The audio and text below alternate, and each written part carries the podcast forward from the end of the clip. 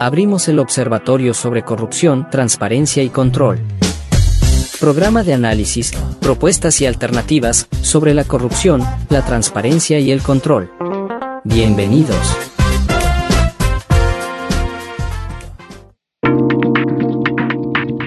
Saludos estimados amigos. Les habla Víctor Grande Aguilar, coordinador de los programas de la Universidad Andina sobre Derecho de Control y Prevención de la Corrupción. Estamos en una nueva edición de nuestro observatorio sobre control, transparencia y lucha anticorrupción. En esta ocasión vamos a comentar sobre la reciente ley orgánica para el ahorro y la monetización de recursos económicos para el financiamiento de la lucha contra la corrupción, que está publicada en el registro oficial número 496 del 9 de febrero del 2024. Tendremos también una importante entrevista con el profesor Juan Francisco Díaz, distinguido catedrático de la Universidad Andina Simón Bolívar y profesor de la materia de contratación y lucha anticorrupción en los programas de especialización y maestría del mismo nombre.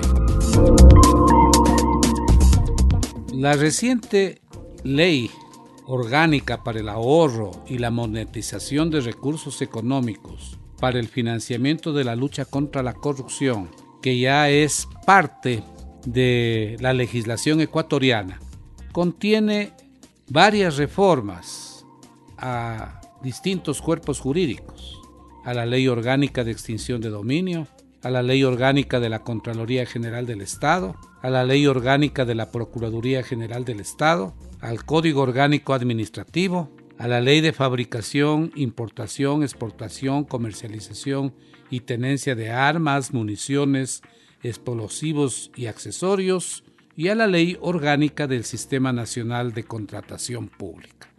El propósito de esta ley según anunció el Ejecutivo, es la de financiar la lucha contra la corrupción, el narcotráfico, el crimen organizado, el terrorismo y demás delitos asociados a la criminalidad a través del ahorro de recursos, prevención de delitos y transparencia en la contratación pública, y mediante mecanismos expeditos de extinción de dominio para la monetización de los activos ilícitos, promoviendo la sostenibilidad de las finanzas públicas para el cumplimiento de obligaciones constitucionales y legales del Estado en materia de seguridad.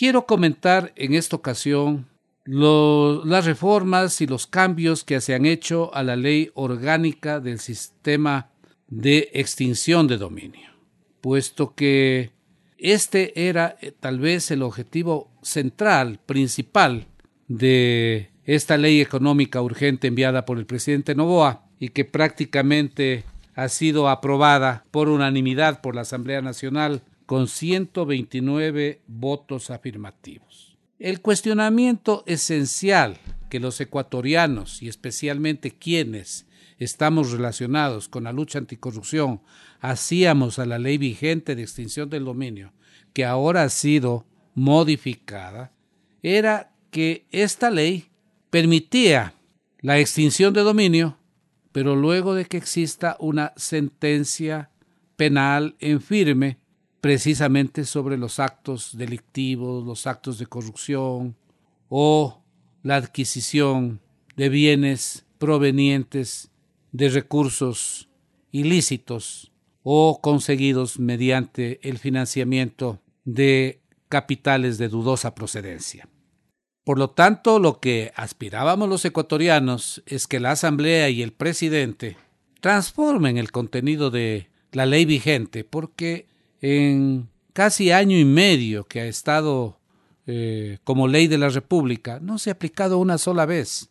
Y en verdad, si se mantenía como estaba la ley, seguramente no se hubiera aplicado nunca, porque obtener una sentencia ejecutoriada respecto de activos ilícitos, bueno, eso pasan años para que pueda existir una sentencia luego de toda la tramitología de los procesos penales. Entonces el punto esencial de la reforma era que la ley viabilice el decomiso de bienes sin sentencia penal, esto es que la acción se transforme en una acción eminentemente civil respecto de los bienes que pasarían a dominio del Estado por ser bienes de origen ilícito.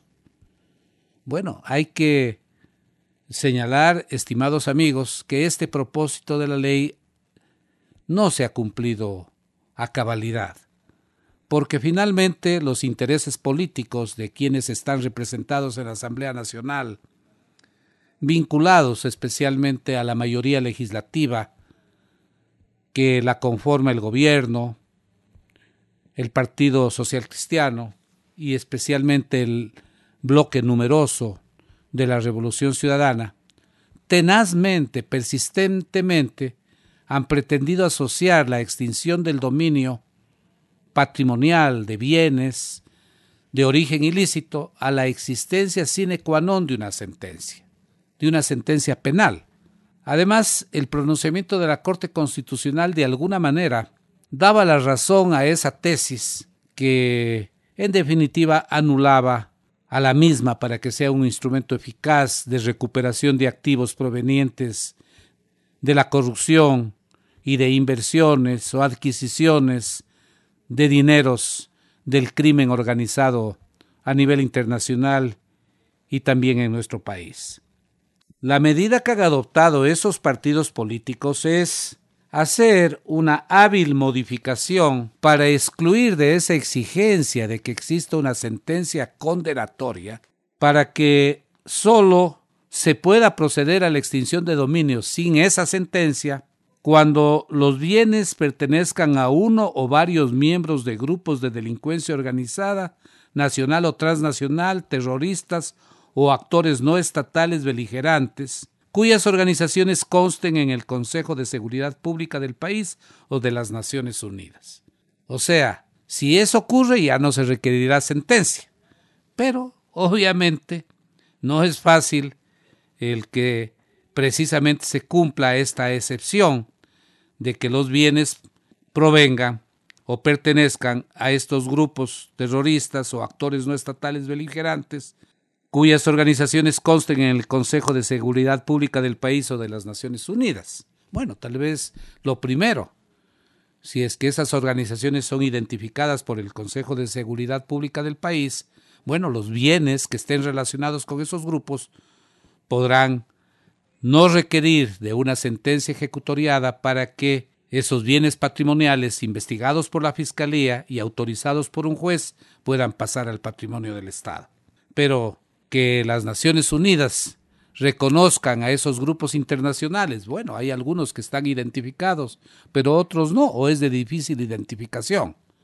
Lo curioso es que en esta excepción que se pone para la no existencia de una sentencia ejecutoriada es que no se ponen los activos que provengan de actos de corrupción. Y un buen volumen de bienes adquiridos mediante actos de corrupción por actores políticos, económicos, que han estado en las altas esferas del Estado o que han negociado con el Estado, prácticamente si esos son miembros que no pertenecen a organizaciones terroristas o a organizaciones transnacionales, ¿no? o actores no estatales beligerantes, ¿no? Entonces, habría que esperar que o habría que se requeriría que exista una sentencia penal para que los bienes provenientes de la corrupción puedan ser capturados o recuperados por el Estado para destinarlos a satisfacer las necesidades fundamentales de un país que requiere de obras públicas, de buenos servicios que son precisamente afectados por el fenómeno de la corrupción. Una segunda excepción se refiere a que también se la podrá aplicar en caso de que las propiedades o activos injustificados que tengan relación de causalidad con el crimen organizado y finalmente el tercer la excepción es cuando se trate de delitos flagrantes respecto a los bienes que sean propiedad de los grupos de delincuencia organizada.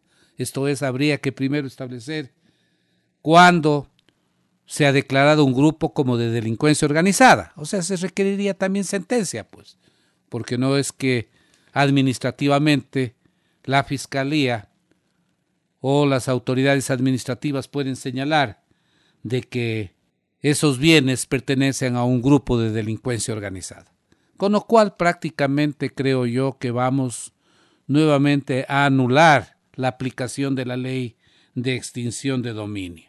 Esto es realmente grave porque finalmente pues vamos a tener nuevamente una ley retórica, cuando lo lógico era que se diferencie que la ley de extinción de dominio está orientada fundamentalmente a acciones patrimoniales. Cualquier bien proveniente de delincuencia organizada o de la corrupción o bien que no se pueda justificar su origen a través de una investigación de la Fiscalía y de una sentencia por parte de un juez civil, ¿no? Eh, daba lugar a que esos activos puedan ser recuperados por el Estado. Ahora se requerirá una sentencia penal que declare la delincuencia organizada para que en ellos puedan a lo mejor estar inmersos exfuncionarios públicos o empresas que hayan estado relacionados en actos de corrupción en el país. Por otro lado, la Fiscalía también ha señalado que la reforma de disminuir el tiempo de investigación de este tipo de delitos ¿no? conspira para que se puedan descubrir todos los tramados, entramados de corrupción en los que generalmente están inmersos estos delitos y el camuflaje especialmente de los bienes adquiridos con dineros ilícitos o provenientes de actos de corrupción. Entonces, creo que queda un sabor amargo a esta decisión de la Asamblea que ha sido inmediatamente ratificada sin ninguna observación por parte del presidente Novoa, haciendo honor al pacto que existe entre el Partido Social Cristiano, los elementos de la Revolución Ciudadana y los del gobierno y una serie de legisladores que tal vez sin dilucidar todas estas trampas a través de las cuales se ha conseguido una supuesta inmunidad, harán de la ley de extinción del dominio un instrumento más retórico que un instrumento eficaz para combatir la corrupción. Discusión crítica sobre la corrupción y su control en la entrevista. El día de hoy, en nuestro programa del Observatorio sobre Control, Transparencia y Lucha Anticorrupción, tenemos la enorme satisfacción de tener con nosotros al abogado y máster en Derecho Administrativo, doctorando por la Universidad de Valladolid, Juan Francisco Díaz. Él es docente de nuestro programa, del programa de Derecho de Control y de Prevención de la Corrupción de la Universidad Andina. Es consultor externo de organismos internacionales. Tiene varias publicaciones en materia de contratación, corrupción, sostenibilidad y tecnología. Es además coordinador nacional del Observatorio de Contratación Pública Ecuatoriana. Pero, pero por sobre todo es un gran ser humano y un gran amigo. Los estudiantes de las diferentes promociones, tanto de la especialización como de la maestría, valoran en alto grado los aportes que él les da en su cátedra justamente sobre contratación pública y los riesgos y las relaciones que lamentablemente la contratación pública tiene con los fenómenos de la corrupción. Juan Francisco ha estudiado el tema a profundidad desde hace mucho tiempo y justamente ahora está culminando sus estudios doctorales y nosotros somos orgullosos de contarle a Juan Francisco en nuestra planta docente. Así que lo hemos invitado para conversar. Eh, ojalá fuera pudiera ser una conversación muy extensa. Lamentablemente tenemos un tiempo limitado por nuestro programa radial, pero queremos consultarle a Juan Francisco, que es el experto en la materia, cómo valora el informe y la aprobación que la Asamblea Nacional ha hecho a la ley orgánica de urgencia económica para recuperación de activos de origen ilícito y transparencia en lo relacionado con la contratación pública. Todos sabemos que esta nueva ley económica urgente enviada por el Ejecutivo a la Asamblea reforma varios cuerpos jurídicos. La ley orgánica de extinción de dominio, sobre la que nosotros nos hemos extendido eh, ya en varios programas, con algunas reflexiones, el Código Orgánico Integral Penal, la ley orgánica de la Procuraduría, el Código Orgánico Administrativo, la ley de fabricación, importación, exportación y tenencia de armas, municiones, explosivos y accesorios, y la ley orgánica del Sistema Nacional de Contratación Pública. Juan Francisco, ¿cuál es su balance del contenido de la propuesta del Ejecutivo y de las y de lo que ha aprobado la Asamblea y que está en consideración del Ejecutivo para que él, como legislador, se pronuncie respecto de estos temas.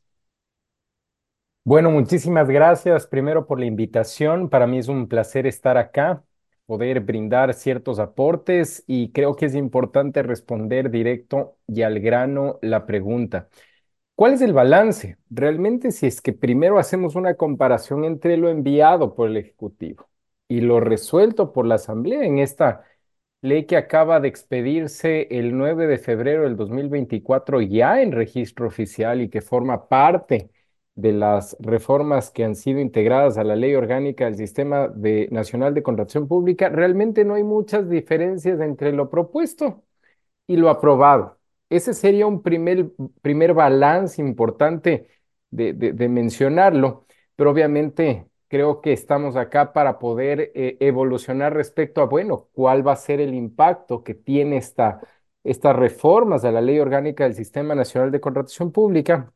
Más aún, sabiendo que estas reformas fueron propuestas producto de una ley económico urgente y que debía tener primero esos tintes. Había ciertas discusiones al inicio, previo al informe de primer debate y a la aceptación de esta ley, respecto a que si realmente había unicidad respecto a las normas, ¿no es cierto? Y a, los cuerpos legales, y obviamente respecto al gran eh, fondo que tiene esta ley, si es que era económica, urgente o no.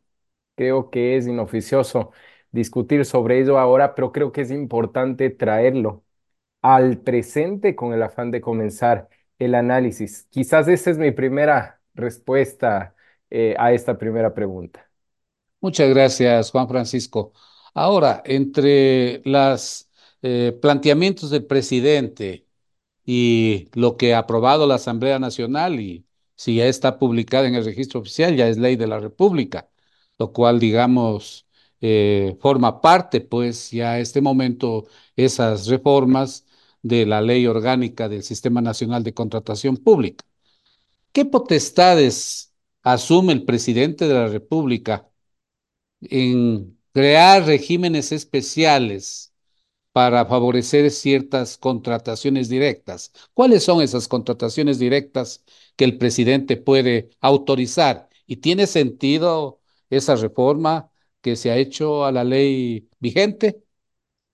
Gracias. Esas son las preguntas que realmente son las, las importantes de discutir y irnos metiendo en el, en el fondo del asunto respondiendo la pregunta eh, respecto al régimen especial, este proyecto de ley que ahora ya es ley se enfocaba en el régimen especial de seguridad interna y externa, principalmente. ¿Para qué? Para poder ampliar el gran marco que tiene este régimen especial contratación directa, que se enfocaba a Fuerzas Armadas y Policía Nacional. ¿Qué es lo que proponía la reforma y hoy está ya en curso? Que esto se amplíe a todo el sistema de régimen carcelario. ¿Eso qué significa? Que el alcance de este régimen podría trascender a Ministerio del Interior, por ejemplo, o Ministerio de Gobierno, que es el que se encarga de la seguridad, y también al SNAI, con el afán de que podamos, ¿no es cierto?, a través de estas instituciones, hacer contrataciones directas, rápidas, incluso para poder construir las cárceles que se han ofrecido por parte del gobierno actual. Con respecto al régimen especial en general, eh, hay una disposición en la ley que establece la potestad del presidente de la República de crear cuanto régimen especial sea necesario. ¿Eso qué significa? Yo me imagino que vía reglamento lo realizarán. El presidente tiene la capacidad de poder crear un nuevo procedimiento de contratación. Basta con que con esta disposición legal y con que conste en el reglamento. Entonces, la pregunta es difícil porque es, bueno, ¿qué se va a crear? Eso no sabemos. Pueden ser muchas cosas. Es, es, bastante amplia la disposición eh, y esa potestad de otorgar al presidente creación de nuevos procedimientos de régimen especial, contrataciones directas. Y perdóneme, Juan Francisco, esto significa que esto podría justificarse de que lo que se pretende es agilizar eh, la contratación de obras, bienes y servicios, tanto para seguridad como para defensa interna del Estado. Pero, ¿qué certezas hay que esta agilización en las compras públicas realmente sea acompañada de procedimientos idóneos? Que no signifiquen un pretexto, como son a veces los regímenes especiales, para que precisamente se filtren los favoritismos y la corrupción, que es tan típico en nuestro sistema de contratación pública. Definitivamente sí, y por ahí van, eh, va el análisis. Eh, se ha venido criticando mucho el régimen especial contratación directa por el hecho mismo de no tener una competencia. Está bien, hay ciertas contrataciones que tienen que ser directas. Eh, por ejemplo, las de emergencia, no esperan más. Pero esto de popularizar los regímenes especiales viene en sacrificio de otros principios. El de concurrencia, por ejemplo, que es tratar de buscar la mayor cantidad de ofertas, viene en desmedo de la igualdad, de la equidad, del trato justo, porque acá habrá un invitado y habrá una sola oferta. ¿A dónde deberíamos nosotros encaminarnos? Estas reformas, eh, en esto hay que ser bastante crítico, pero bastante claro, son reformas de forma al Sistema Nacional de Contratación Pública. Difícilmente con estas reformas nosotros logremos arreglar al 100% la problemática que hay en las contrataciones respecto a corrupción, respecto a demora, respecto a retardo, respecto a insatisfacción de necesidades, porque si bien es cierto, se tratan de ajustar ciertos tornillos, no se han ajustado otros que terminan siendo medulares. El día a día de la contratación pública es muy distinto a lo que podemos comentar acá. El día a día de la contratación pública viene eh, con necesidades infinitas, respecto de sectores que ya no esperan más para poder prestar obras, bienes, servicios, consultorías. Y el extenso marco normativo, estamos hablando de 825 artículos que hay que saber para poder hacer contratación pública en este país, integrados en la ley, en el reglamento y en la normativa secundaria del CERCOP, sin tomar en cuenta eh, los anexos de esa normativa secundaria y sin tomar en cuenta los ya bastante popularizados criterios del Procurador General del Estado en materia de contratación pública que han hecho que el paso a paso de la contratación pública realmente sean complejos. Entonces, si la pregunta es, bueno, ¿con esto logramos destrabar? Yo creo que no. Eh, a mí me parece que hay que ser bastante objetivos. Yo eh, estoy convencido de que estas reformas en algo ayudarán ciertas contrataciones para el tema específicamente de emergencia, pero no son las únicas que el Estado eh, está realizando y necesita para poder superar los problemas que tiene eh, producto de las demandas sociales en materia de servicios públicos. Juan Francisco, la nueva ley o las reformas a la ley crean un procedimiento nuevo de contratación de ingeniería, procura y construcción. ¿Cuál es la dimensión de esa reforma? Creo que es importante hablarlo y va en la línea con lo que acabo de mencionar. Si hablamos de 825 artículos en materia de contratación pública, acá tenemos que hablar de al menos 24 procedimientos formales en materia de contratación pública. Eso significa que estamos creando un número 25 dentro de la ley que más o menos se parece a un procedimiento que ya lo tenemos en la ley, que se denomina integral por precio fijo, ¿ya? Es bastante similar. Yo, yo me atrevería a mencionar que es un primo hermano de este procedimiento, incluyéndole un tema adicional. ¿Qué es lo que se busca? Hay muchos problemas ya en la práctica entre los estudios generados y el momento de la ejecución de esas obras. ¿Qué es lo que se intenta hacer con este procedimiento? Es incluir dentro de la contratación ya no solamente la construcción y el equipamiento y todos los servicios que puedan eh, necesitar en esa obra, sino también los estudios. Entonces, el paquete que se arma dentro de este procedimiento de contratación es poner todo junto, ¿no? Desde los estudios hasta que se termine. Si pensamos bien en que el procedimiento lo que busca es celeridad, eh, que, las, eh, que las cosas no se traben, eliminar un poco de burocracia y otro procedimiento de contratación, por supuesto. Quizás vaya por ahí.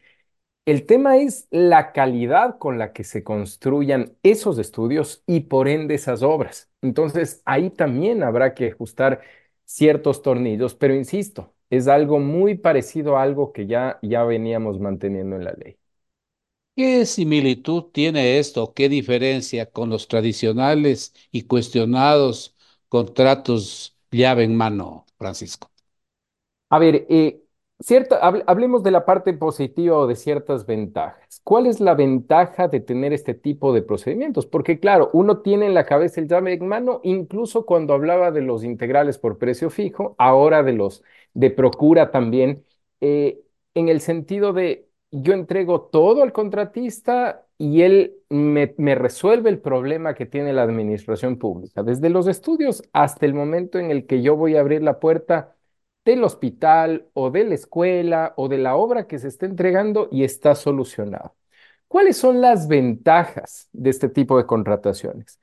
Principalmente una, y es que estos contratos no tienen reajuste de precios. Estos contratos no tienen contratos complementarios. Estos contratos no varían el precio. Entonces, lo que acordamos contratar es lo que se paga. ¿Dónde vienen posiblemente los inconvenientes? Porque tampoco la idea es satanizar al procedimiento. Más bien, si es que ya consta ahí críticos o a favor de, de este procedimiento, lo importante sería emplearlo. ¿Dónde vienen, eh, dónde vienen los, eh, los matices que hay que colocar aquí? En la adecuada determinación de ese presupuesto, por ejemplo, para no inflar ni tampoco se quede muy corto, porque si inflamos vamos a tener posibles sobreprecios. Pero si queda muy corto, va a ser una obra inconclusa y ninguna de las dos queremos. Entonces, a esa medida justa es a donde eh, deberíamos apuntar en este tipo de procedimientos. Estimado Francisco, siempre a lo largo de la historia se ha cuestionado, o sea, en algunos casos más bien se ha favorecido, que quien haga los estudios sea una persona distinta a la que construye, ejecute el contrato. Viene la fase de ejecución y por lo general quien ejecuta dice que los estudios están mal hechos. Entonces, en eso oh, se justifica, ¿no? Toda una serie de cuestionamientos a los precios, al proceso de contratación, a las eh, diferentes mecanismos que se han utilizado para ampliar, modificar los contratos. Pero también se ha dicho que el hecho de que una persona que hace los estudios también sea la que construye, puede eh, ser un perjuicio el que la calidad de la obra sea una calidad de la obra más bien a veces deficiente.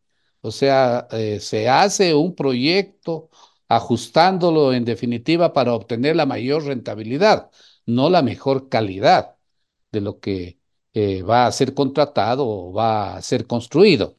¿Qué opina usted de estos reparos que han existido a lo largo de la historia y si esto con las reformas a la ley eh, se supera o de alguna manera se controla o se podría lograr un mejor beneficio eh, aceptando de que quien realmente hace los estudios haga la obra y se responsabilice de que esa obra sea bien hecha y sea éticamente eh, construida o los bienes sean adquiridos de la manera más correcta y honesta.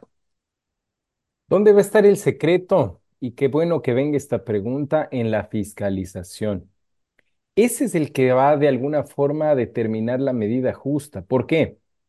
¿Cómo funcionaba hasta antes del 9 de febrero, ¿no es cierto? Lo que bien menciona, lo que bien menciona usted. Los estudios están mal, el constructor dice los estudios eh, eh, están mal y, y va contra el que los elaboró, ¿no es cierto? Pero el que está haciendo esos estudios tiene o casi siempre está fiscalizando esa obra, porque incluso tiene ventaja para poder participar. Entonces, el que aparece al inicio también aparece al final. Y claro, ahí vienen también los pecados, ¿no? ¿Cómo voy a decir que están mal mis estudios? Fiscalicemos en función a lo que yo propuse. Entonces, esta rueda o esta cadena es la que hay que romper. ¿Con el afán de qué? Bueno, si es que el constructor, se quejaba de los estudios, hágalos usted mismo.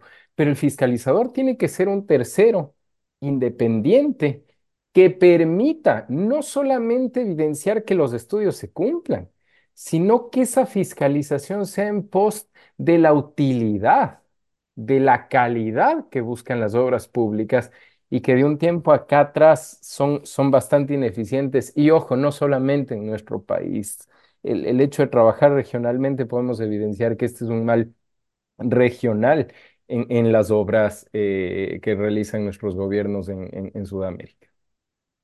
Eh, muy bien, Francisco. Lo que le quiero preguntar muy puntualmente, ¿existe alguna norma, se ha incorporado alguna norma de, para que se transparenten las ofertas y para asegurar que realmente cuando se presente una oferta sea en verdad la más conveniente para los intereses institucionales. Definitivamente, eh, sí, en ese sentido hay una reforma. Quizás no, no haga mucho match entre, entre los nuevos procedimientos y las nuevas ofertas, pero al menos en esto busca transparencia. ¿Qué es lo que se busca con esta reforma? Básicamente es desbloquear la transparencia que existían respecto a aquellas contrataciones finalizar y luego de que se adjudicaban, poder evidenciar recién la oferta ganadora. Hoy por hoy, lo que eh, la nueva ley establece es que una vez presentadas y abiertas esas ofertas, es decir, que el periodo del tiempo para que sean abiertas eh, se cumpla, todos, absolutamente todos van a tener la capacidad de poder evidenciar esas ofertas a manera de transparentarlas. ¿Esto para qué de comunicación van a tener acceso, el, el, oferente que perdió va a poder tener acceso, los observatorios van a poder tener acceso a ofertas que al día de hoy no se, no se pueden evidenciar. Así que ese es un avance en función a la transparencia, ¿no? Eh, como una de las reformas bondadosas que tiene este proyecto de ley. Eh, estimado profesor, no sé si usted nos podría, tal vez como para finalizar, esta corta entrevista. Ojalá hubiera oportunidad para hacer una reflexión más amplia y un debate sobre el contenido de estas reformas en la universidad en un evento especial.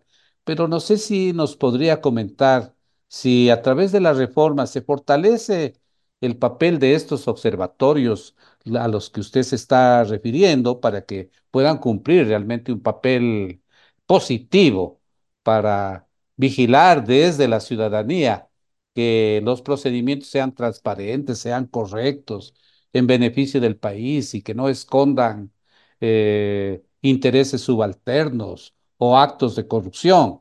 Y por otro lado, tal vez algún comentario suyo sobre si se da un nuevo régimen a las alianzas estratégicas y tal vez finalmente, no sé si algo nos pueda decir mi querido maestro respecto de la creación que se, que se hace en esta ley de una unidad especializada antilavado, sabiendo que en la contratación pública, en la contratación en general, pues ese es su campo muy propicio para el lavado de activos y para la presencia justamente de capitales de origen ilícito o de incluso del propio crimen organizado. Si bien eh, hay diferentes parámetros del crimen organizado, no solo el que lava activos, sino también el que promueve los actos de corrupción, pues es también crimen organizado para asaltar los fondos públicos. A ver, vamos, vamos, creo que por partes. El primer, eh, la primera pregunta respecto al, eh, como son tres, ya, se me desordenaron, creo que esta era la dos.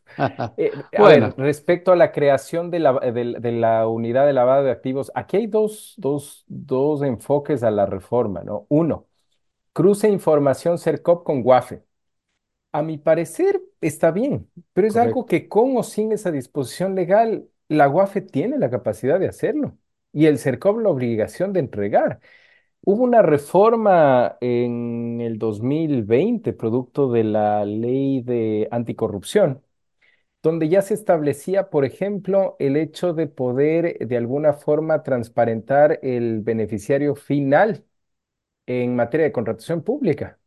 Todo esto con el afán de que UAFE pueda conocerlo. Entonces, a mí me parece que este artículo está bien, pero plenamente se lo podía venir haciendo esto ya desde antes. Primera cuestión. Segunda cuestión, crear dentro del CERCOP una unidad anti-lavado de activos, a mí me parece que puede ser beneficioso, pero a la vez, a, la vez complicado. ¿Por qué? Porque el CERCOP tiene que dedicarse a las compras y la UAFE dedicarse al tema de lavado de activos. Entonces, no sé si es que esto termine siendo un doble trabajo o una adecuada coordinación, porque si esa sería la lógica, entonces la UAFE debería tener no solamente oficinas in situ en las instituciones públicas como es del CERCOP, sino en todas. Entonces me parece un poco difícil de, replicarlo en caso de que esto llegue a tener un, adecuado resultado. Respecto a los observatorios, eh, este tiene los mismos tintes que, la, que las reformas anteriores. Hay que recordar que, que los observatorios están regulados producto de la Ley Orgánica de Participación y Control Social. El Consejo de Participación Ciudadana y Control Social es el que regula el control social, por ende los observatorios. Son los que establecen los requisitos, la misma ley y ante el Consejo de, de Participación Ciudadana el cómo constituirse, sus deberes, sus prohibiciones.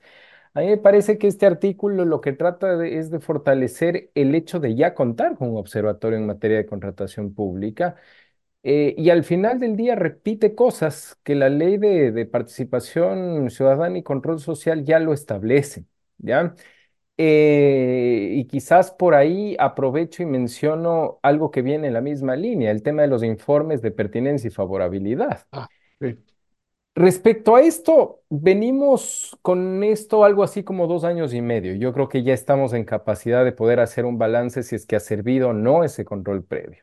Y en materia de contratación pública, es importante decirlo, se han convertido en un requisito más. ¿Por qué?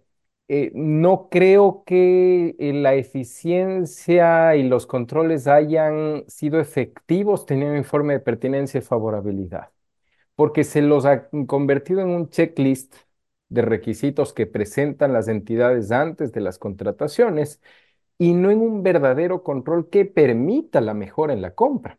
Igual estos procedimientos se auditan después. En caso de falencias, igual sigue siendo responsabilidad de los funcionarios y esta responsabilidad que debería asumir la Contraloría, producto de los informes de pertinencia y favorabilidad, insisto, no han sido más que un requisito más dentro de un procedimiento de contratación y lo que deberíamos buscar más bien es apoyo en la tecnología, es ver adelante, no ver atrás y sobre todo pensando en los intereses que tienen eh, la ciudadanía respecto a esta ley, a esperar, por ejemplo, que los proveedores se les pague a tiempo, que son de las cosas que no se han escrito dentro de esta ley y que estas sí son o serían económicas urgentes, porque el hecho de poder tener al día los proveedores del Estado, eso sí dinamiza la economía. Tal vez eh, un último comentario, mi querido Juan Francisco, abusando de su amabilidad y por supuesto para aprovechar de su amplio conocimiento que lo ha evidenciado a través de respuestas muy precisas a estos cuestionamientos que he formulado. ¿Hay algún tratamiento especial que se da a las alianzas estratégicas, ya que las alianzas estratégicas de alguna manera han servido a través de la ley correspondiente para eludir procesos de control, eh, el mismo sistema de contratación pública de alguna manera. No sé si sobre esto usted nos podría precisar algo, estimado maestro. Esa era la pregunta que me faltaba. Gracias más bien por, por, por refrescarla. A ver, eh, las alianzas público-privadas bien empleadas son un mecanismo para que el Estado pueda seguir haciendo obras con recursos del privado. A mí me parece que eh, esto muy bien empleado da oxígeno, no solo al gobierno, sino a la ciudadanía, porque entonces permitimos la inversión privada para poder seguir haciendo eh, o prestando servicios públicos de una manera mucho más adecuada. Las alianzas público-privadas en la ley orgánica del Sistema Nacional de Contratación Pública es en donde de alguna forma habría que empatarlo. Recordemos dos cuestiones, lo dice la misma reforma. Nosotros tenemos dos formas de poder hacer eh, alianzas público-privadas. Uno, producto de los artículos 36, 36 de la ley Orgánica de Empresas Públicas, es decir, las empresas públicas pueden buscar alianzas estratégicas y la ley orgánica de incentivos tributarios a las asociaciones público-privadas, que son del 2016, que sirvieron para poder hacer algunas grandes, eh, que incluso algunas están en curso, pero hasta ahí. Las alianzas público-privadas, ¿dónde vienen sus, eh, dónde vienen sus, inconvenientes? En que, en que se los convierte en moda, ¿ya? En moda, en, el sentido de que, de que los llamemos de alguna forma, ¿no es cierto?, para poder emplearlas, pero que no terminen dando los resultados que realmente se esperan. Tanto es así, por ejemplo, la ley de contratos del sector público española termina eliminando el capítulo de las, eh, eh, de las eh, alianzas público-privadas, porque dicen al final del día esto terminan siendo concesiones, ¿ya? Es el mismo procedimiento. Entonces, en otras palabras, fue dejémonos de bautizarlas de otro nombre, mantengamos el procedimiento eh, que ya teníamos respecto al tema de otorgar al privado esa potestad de que pueda hacerlo público y ya está. Entonces, yo creo que es importante ir sincerando, ratifico, las alianzas público-privadas son bien empleadas, un adecuado mecanismo de apoyo del privado al público para poder satisfacer necesidades. Lo importante es tener reglas claras y sobre todo dos cuestiones que los proveedores siempre buscan. El tema de seguridad jurídica, ¿ya? Y obviamente el tema de la seguridad, si quieren, política porque al final del día están viniendo inversiones y uno necesita tener certezas de dónde va a colocar esos recursos. Si es que ese escenario no está adecuado, eh, adecuadamente preparado, por más que tengamos el mejor ordenamiento legal del mundo, necesitamos tener el mejor escenario para poder atraer inversiones. Muchísimas gracias, Juan Francisco, por todo su aporte. Para finalizar, para el experto, para el maestro universitario. Estas reformas a la ley del Sistema Nacional de Contratación Pública son un paso adelante o cómo usted lo calificaría, eh, mi estimado amigo y maestro? A mí me parece que es un trote en el mismo terreno. Eh, nos ejercitamos, nos cansamos, pero no siento que estemos avanzando a lo que realmente termina siendo eh, necesario en, materia de contratación pública.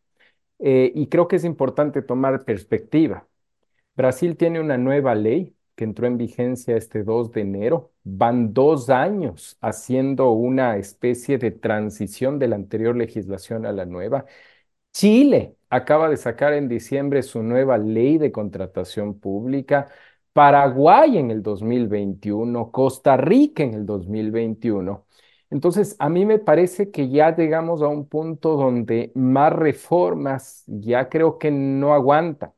Yo creo que es necesario ya pensar realmente en una nueva ley orgánica del Sistema Nacional de Contratación Pública o como esta termine llamándose, producto primero de dejar de parchar cada cierto tiempo a la ley y segundo, realmente darle una visión y perspectiva respecto a los tiempos que estamos viviendo ahora para comenzar a hablar de temas mucho más de avanzada y novedosos, compra pública estratégica, compra pública innovación, compra pública responsable, dejar de comprar lo más barato para comenzar a utilizar al, procedimiento de contratación pública realmente como una herramienta de desarrollo económico, no solamente para las sociedades, sino para los proveedores y todos los que estamos involucrados alrededor del sistema, que es lo que nos permitiría realmente dar ese paso adelante que, que usted bien indica.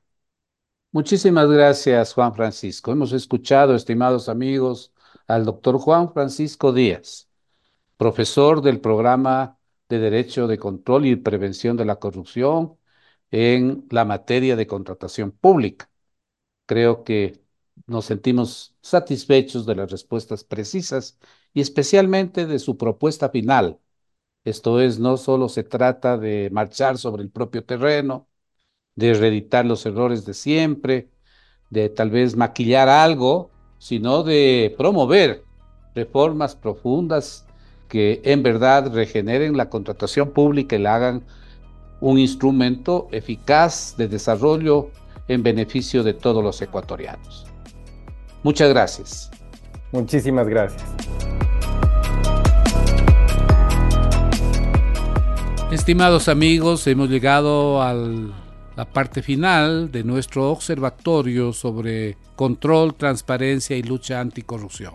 Ha sido una satisfacción trasladar a ustedes en esta ocasión las apreciaciones que desde la academia tenemos sobre la flamante ley que ha sido ya publicada en el registro oficial por el presidente de la República y que contiene especialmente reformas a la ley de extinción de dominio, conforme hemos comentado, a otras leyes y en particular a la ley orgánica del Sistema Nacional de Contratación Pública. Esperamos aportar con estas reflexiones de nuestros docentes de la universidad para un cabal conocimiento de este instrumento jurídico llamado a apoyar todo un proceso para luchar contra la corrupción y para tratar de alguna manera de recuperar bienes y recursos de origen ilícito y también para transparentar, agilizar y hacer más honesta la contratación pública en el Ecuador.